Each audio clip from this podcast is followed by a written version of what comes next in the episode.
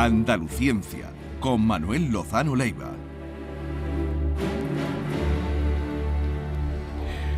Manuel Lozano Leiva, buenos días. Buenos días. ¿Qué, tal? ¿Cómo Bien, estás? bien, bien, ¿Cómo está el día? El día es ventoso, hace bastante viento, pero está despejado y siempre bonito al lado del río. Llevamos con Levante un montón de, de Sí, días. sí, sí. De- Eh, hoy queremos oírte hablar sobre los terremotos porque a merced de esta catástrofe sin, sin igual y sin límites, hemos empezado a saber ya mm, o a, a intentar saber algo de las placas que se mueven bajo los intestinos de la Tierra y bueno, cuéntanos tú, ¿por qué se produce un terremoto? Mm, La causa de los terremotos. La causa de los terremotos se ha entendido. Bueno, lo primero que hay que decir es que el terremoto es el fenómeno catastrófico natural más inofensivo que hay. Sí, es totalmente inofensivo, ¿no? Si lo compara con incendios o con volcanes o algo así. El problema de los terremotos son los edificios que se te caen encima. ¿eh? O sea que si a ti te pilla en el campo un terremoto, mm, ni los animales ni las personas, mm, eh, nada, te entra un poco de risa casi. ¿no? En cambio, lo, lo trágico es que hay una aglomeración de, de personas viviendo en ciudades por muchas razones que son todas lógicas y eso es lo que hace que provoque tantísimas víctimas. Fijaos que esto no se sabe de verdad de cuáles son la- las causas de los terremotos hasta el año, yo creo que definitivamente 1968, que es una teoría muy reciente, y la tectónica de placas, que así se llama la teoría que explica todo esto, es eh, yo creo que una de las teorías tan fuertes y tan potentes como la mecánica cuántica, la relatividad, la evolución de las especies, muy buena. Entonces lo que se suponía, y a mí me lo habréis oído a ver- decir algunas veces, sobre todo con el movimiento del núcleo de la Tierra, Ujú. Que la escala de la Tierra es como la de una manzana, donde eh, la superficie, la piel, sería solamente donde vivimos. ¿no? Y todo el interior está con unas capas que están a una enorme temperatura. Lo que se creía de siempre es que, como la manzana se va secando, pues cuando la Tierra se va enfriando, pues la corteza se arruga, ¿no? Esto se sabe todo. Y bueno, pues se arruga de manera irregular, de tal manera que surgen pues montañas, unas cosas más altas y otras más, más, más profundas, que las que se llenan de agua serían los mares y los océanos. Esto es falso. Esto es falso y esto se dieron cuenta muy pronto que, que no podía ser. ¿Por qué? Pues porque si hubiera sido así, si la superficie hubiera estado inmóvil y simplemente arrugándose por las Sí. razones que fuera, no podía haber fósiles de animales idénticos aquí y en América, por ejemplo, ¿no? o en África y otros sitios, porque cómo han llegado hasta allí. ¿no? Entonces empezó a poner eh, en marcha una teoría que quizás lo habéis escuchado, que es la Pangea. Gea. La Pangea, que es una tierra que estaba en todos los continentes unidos y que se fueron separando poco a poco. Eso es lo que se llamaba la deriva continental. Pues esto tampoco funcionaba. No funcionaba por distintas razones. ¿no? Pero esto ya se aproximaba más a la realidad. Entonces lo que se vio, y ahora ya eso está fuera de toda duda porque está perfectamente investigado con todos los medios que tenemos ahora, es que la tierra, la corteza, lo que está es cuarteada. O sea que tiene, eh, está cuarteada, con lo que llamamos cuando eh, tenemos eh, rajas y, rupturas y... Sí, como, con un- Y como cuando un cuadro se craquela, ¿no? Exactamente, da igual. Entonces, eso es lo que se mueve. Lo que se mueven son esas placas, eh, que sean lo que se llaman las placas tectónicas. Y parte de esas placas tectónicas son los continentes. Pero no son los continentes lo que se mueven, sino que el continente se mueve porque la placa sobre la que está es la que se mueve. ¿Qué es lo Las más pla- Las interesante? placas no tienen por qué coincidir con, con No, los no, continentes exactamente, ¿no? ni- mm, no. No. No. ¿Eh? Y, y sí, en algunos casos, si tú las unes toda la parte de a- a- América y África, pues, pues relativamente encajan, ¿eh? pero, no tienen nada que ver, eh, sí tienen que ver, ¿no? Los continentes flotan o es la parte sobresaliente de las placas tectónicas. ¿Qué ocurre más al interior? Estas, estas placas están flotando, están flotando en un magma que está Sí. bastante más caliente, que es la astenosfera. Y ahí flotan y se mueven. ¿Y por qué se mueven? ¿Cuál es el motor de las placas tectónicas? Pues el mismo motor que la calefacción de las casas. Es decir, que son corrientes de convección. convección. Vamos a ver qué significa eso. el núcleo de la Tierra, del que ya hablamos, eso que dice que sepa toda esa historia que se han contado, que no son ciertas, pero eso está a unos 6.000 grados. La parte un poco que está sobre la Tierra está a 1.000 grados. Esa diferencia tan grande de temperatura lo que hace es que se mueva el magma eh, por convección, que se llama, como la calefacción que digo. Esos movimientos del magma lo que están haciendo es moverse el- la astenosfera, que es donde están flotando las placas. Las placas. Por lo tanto, las placas se mueven. ¿Y cómo se mueven las placas? Pues rozan unas con otras. ¿Qué es lo que ocurre en los bordes de las placas? Hay tres o cuatro maneras, pero vamos que son las corrientes. Pues una pasa por encima de la otra, o la otra, por su succión que se llama, ¿no? se hunde y la otra. Pero este fenómeno lo que hace es que es pastoso, es, elas- es es bastante elástica toda la zona esa que está friccionando una Eso es lo que le llaman otra. las fallas. La- sí, las las- fallas son las rajas. Las rajas. Y entonces una con otra y se va acumulando, se va acumulando, se va acumulando hasta que de pronto ¡clac! salta. ¿no? ¿Me explico cómo es? Son dos cosas. Imaginar las dos, las dos manos pegajosas con algo Sí. pegajoso, las queréis separar, tirando una de la otra y no podéis, no podéis hasta que de, de pronto ¡clac! Ese es el origen del terremoto. ¿Vale? Ese movimiento tan brusco que ha acumulado una gran cantidad de energía en el movimiento de un borde de la placa contra otro, eso es lo que al final, al liberarse, provoca el terremoto. ¿Y por qué no se pueden prever, Manuel? Los. Porque esa acumulación, eh, eh, pues lo mismo que con las manos. Tú no sabes cómo de pegajosa está- eh, es el material con el que está llenado, tú no sabes cuánta fuerza vas a hacer hasta que se liberen las dos Y, manos. y ¿no? no es raro que con la cantidad de tecnología que No. tengamos ahora no se puedan medir esos movimientos para saber lo- qué presión está aguantando ahora mismo una falla concreta con el riesgo que eso supone para que haya un gran terremoto. No, no, No. Lo que sí se sabe, en cambio, con una exactitud tremenda, es la enorme probabilidad de que los terremotos y los volcanes tengan lugar a lo largo de esa fractura, de esa unión Sí. de las placas. ¿eh? O sea que eso sí que se sabe con rigor. Y bueno, pues esas placas, nosotros la que estamos, por cierto, nosotros estamos cerca de, de- de una, ¿eh? Está la africana y la euroasiática, que la, la unión de esas dos placas eh, pasa por el norte de África. No sé si os acordáis vosotros del terremoto de Agadir o algunos terremotos. Esto no siempre, eh, eh, hay excepciones, ¿eh? por ejemplo el, ter- el famoso terremoto de Lisboa, Sí. el de 1755. ¿no? Ese terremoto ocurrió eh, entre medios de la unión de dos fallas de la dorsal atlántica y Lisboa, unos 300 kilómetros nada más. Entonces, eh, a veces ocurre que hay una caverna o algo que se derrumba en el interior de la Tierra, que ya no son estas fuerzas de, elasticidad liberada del borde de las placas. ¿no? Mm. Eh, aquí se han juntado, pero bueno, la placa Anatolia. Sí, eh, bueno, esa es otra. esta- Eh, la- yo decía la, la que estamos más cerca nosotros. La Anatolia está, sí que está por allí. Pero esa es donde ha pasado allí. Sí, allí ha y, pasado. y- y entonces son. Aquí no tenemos ninguna. eh, Sí, aquí tenemos pero eso. digo con, con que se haya movido hasta ahora de una Sí, manera sí, tan significativa. Terremotos, terremotos aquí ha habido Sí, muchos, pero- lo que pasa pero- son no tan intensos. No, placas. ninguno que se parezca. No, bueno, no, esto tan- ni de lejos, ¿no? Pero hay posibilidad sí. eh, eh, de que nuestra tierra tengamos un, un terremoto de- tan importante como este, tan Eh, grave. tanto, tanto quizás no, ¿eh? porque también están las características de las placas. Por ejemplo, la Anatolia es bastante más pequeña, con lo cual las otras son tan grandes que la- se la tragan y pueden provocar eh, movimientos sísmicos bastante más poderosos. ¿no? Eh, si las placas son muy grandes, pues...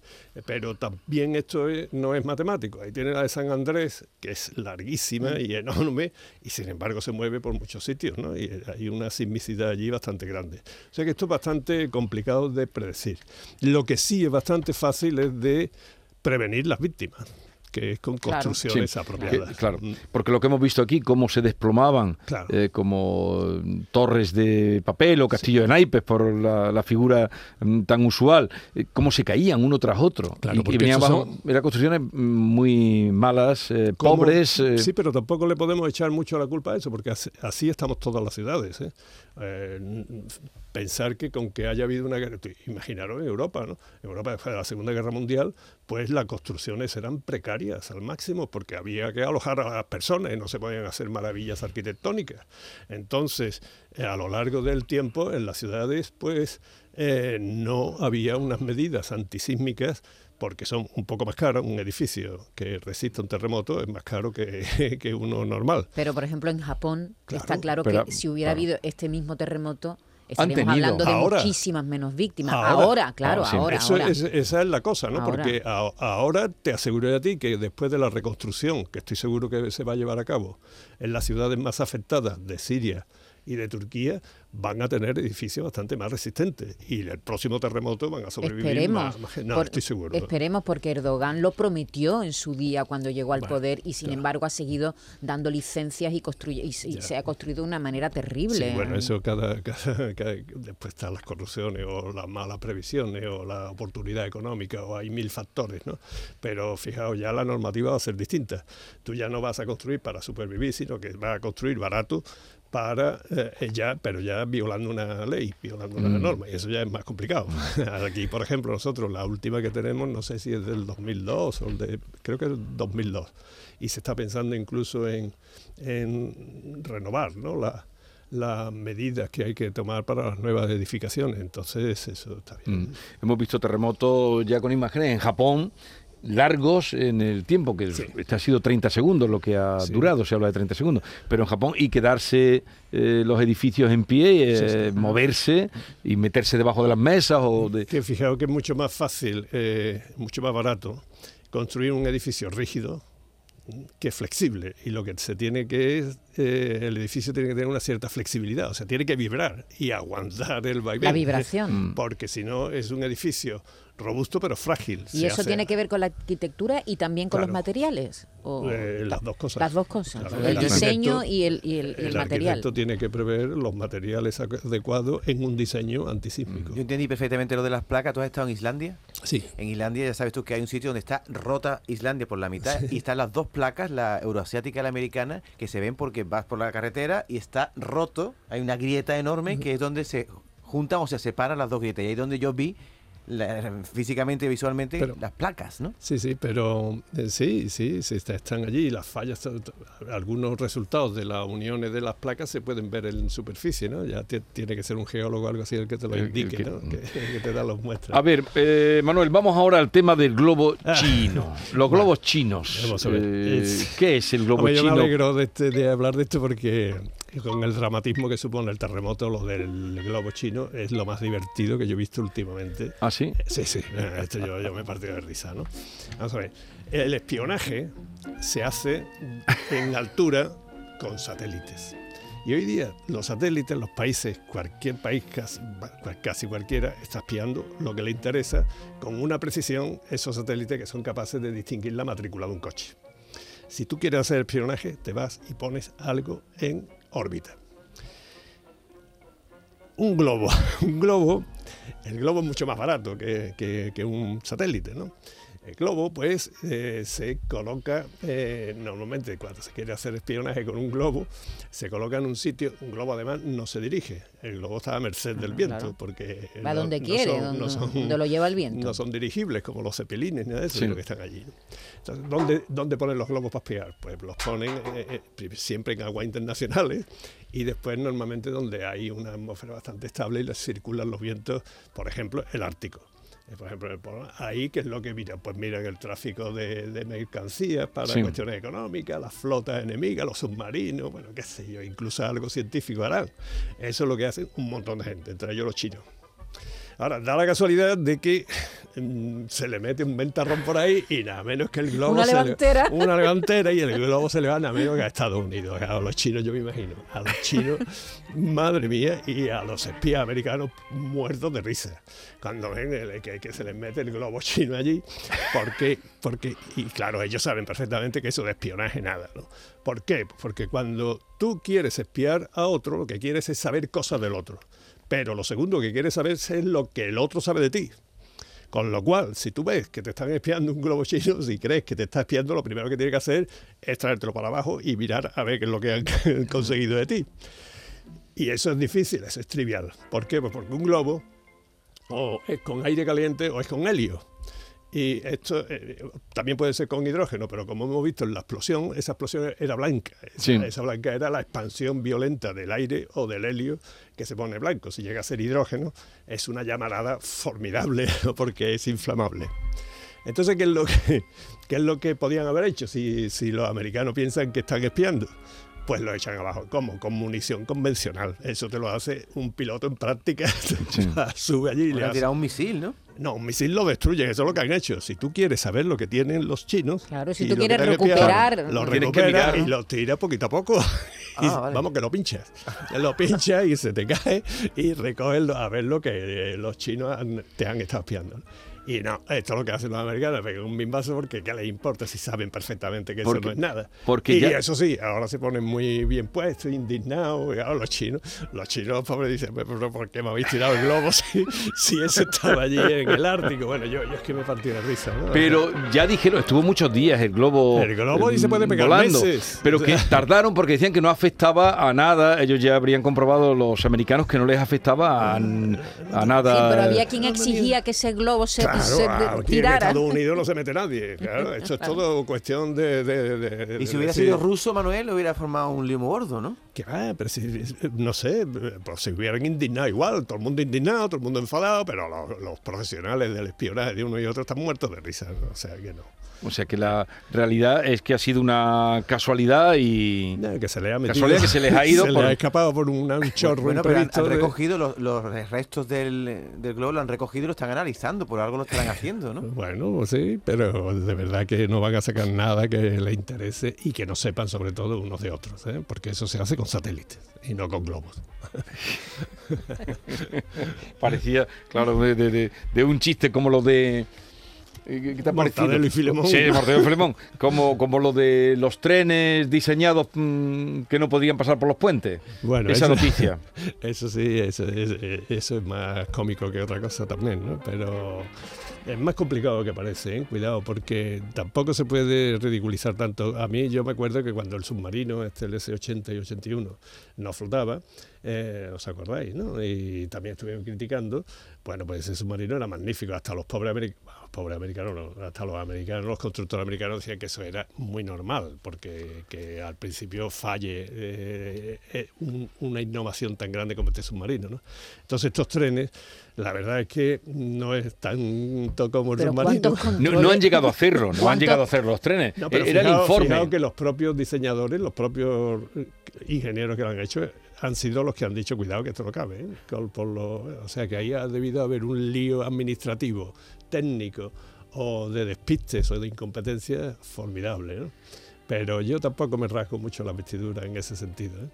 En fin, que hay que tener confianza en los ingenieros y en la organización porque normalmente se consiguen cosas muy buenas. ¿eh? Lo que pasa es que lo que trasciende es. eh, Claro, el- bueno, y me parece bien. el también, disparate. ¿no? Eso de que me he alegrado yo, me he alegrado que haya sido en Asturias y en Cantabria, porque no ha sido aquí. Esto es aquí y nos montan un lío. No, pero los ingenieros son pues, Bueno, eso en Madrid, o vamos, que pueden estar en cualquier parte del mundo, los ingenieros que diseñan el tren. Lo, lo bueno es que no han hecho los trenes. Bueno, también los americanos pusieron el, el telescopio espacial Hubble y en vez de medir en centímetros habían medido en pulgadas, con lo cual aquello estaba totalmente miope.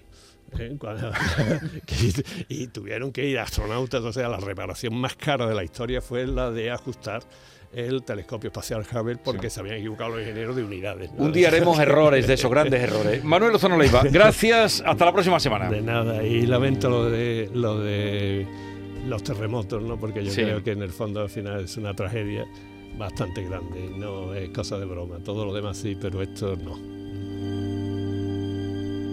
La mañana de Andalucía con Jesús Vigorra.